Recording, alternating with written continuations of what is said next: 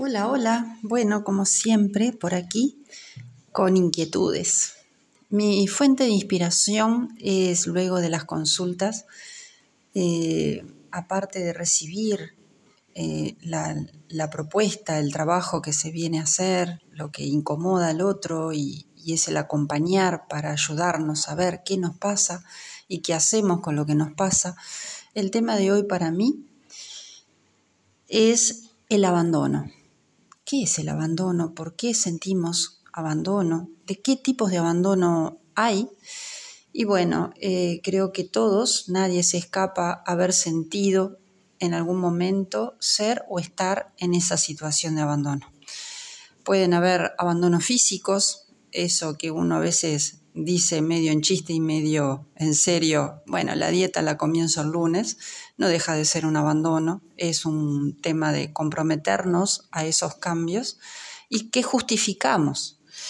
Pero también a mí, en este caso, lo que más me inquieta es el abandono emocional, en el sentido de qué nos pasa cuando hemos recibido eh, de alguna manera una condicionante que hace que nosotros nos sintamos que algo sucedió para sentirnos que nos han abandonado. En realidad, eh, los niños es generalmente una cicatriz que se nos forma, un trauma, que nosotros lo vivimos como abandono y capaz que no hubo eh, una intención así. Pero sucede muchas veces cuando, por ejemplo, el niño necesita a su mamá y a su papá y por motivos de trabajo simplemente te dejan siempre en la casa de la abuela, siempre en la casa de la tía, y el niño lo va a vivir como un abandono. Eso lo que de alguna manera pega, pega es el autoestima. Eh, cuando vamos creciendo, a veces nos sentimos que no somos tan valiosos porque nos han abandonado. Y ahí hay un reflejo que hace que la persona este, reaccione para evitar un nuevo abandono de distintas formas, generalmente huyendo, para que no me vuelvan a abandonar y no me duela tanto, mejor me voy yo y abandono yo y no me comprometo yo. Es un tema intensísimo que los invito a reflexionar para que vean en ustedes realmente que la única manera es mirarnos a nosotros mismos, podernos dar cuenta y afrontar ese dolor pasando a la acción, no quedarnos en la queja, porque me pasó esto y bueno, y ahí quedé sin, sin poder tener reacción de forma diferente. Hay cosas que no las podemos evitar, pero sí podemos elegir qué nuevos pasos ir hacia adelante. Entonces, en esto de que nos toca de alguna forma nuestra autoestima, porque no fuimos lo suficientemente buenos, por eso nos abandonaron, va mucho más allá. Entonces sí es poder entender, traer a la luz esas cosas que nos condicionan.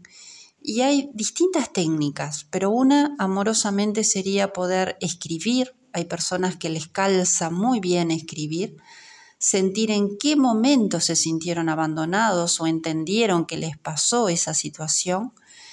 Entonces, eh, ponerla en papel, eh, pueden quemarlo después de leerlo y escribirlo muchas veces hasta sentir que fue eso realmente lo que los condicionó. Es como un acto simbólico. Para los que meditan o pueden estar un, rato en calma es llevarlo al corazón, ponerlo todo en una esfera de luz y decir gracias, pero ahora yo soy y elijo quién quiero ser. Entonces, ese dolor uno puede elegir cómo sobrellevarlo, pero que no quede alojado como un sufrimiento que nos hace un surco dentro del alma que cuando nos volvemos a enfrentar a determinadas situaciones, para no ser abandonados, preferimos abandonar nosotros. Como les contaba, una es huyendo, porque es mucho y duele y no queremos volverlo a vivir, quedamos paralizados, no sabemos cómo responder, o directamente reaccionamos, reaccionamos con mucho enojo, porque de alguna manera estamos trayendo a la afuera ese enojo que sentimos y que no pudimos expresar cuando fuimos abandonados. Entonces, fortalecer nuestra autoestima, reconociendo, y para los que decía de poner en esa esfera de luz todo esa, e, ese peso de lo que nos sucedió y después como cortar el cordón que lo une con nosotros, llevarlo al fin del universo, que se vaya, que ya está, es traerlo a la luz, traerlo a la conciencia, trabajarlo y decir, ya está, ahora yo soy y yo voy eligiendo. Eh, a veces uno solo le cuesta un poquito, para eso estamos siempre para acompañarnos y buscar la ayuda con quien ustedes se sientan cómodos, pero poderlo trabajar y no cargarlo, porque después está aquello de que hablábamos, de que lo alojamos este, en síntomas físicos que pueden llegar incluso a una enfermedad. Puede ser una enfermedad física o puede ser una enfermedad emocional y que nos, para protegernos nos aislamos. En vez de, de estar acompañados y, justamente poder hablar de esto y sacarlo a la luz, nos vamos encogiendo, nos vamos aislando y, bueno, y el abandono después ya pasa a ser un abandono propio porque no sabemos cómo hacerlo de otra manera. Espero que les ayude a eh, reflexionar sobre esto porque es posible estar sano, sentirse bien, en plenitud, con una sonrisa, diciendo, qué bien estoy dando mis pasos conscientemente para poder vibrar desde el amor en compañía y que así sea. Así que los abrazo, bendiciones y que tengan unos muy buenos días por delante.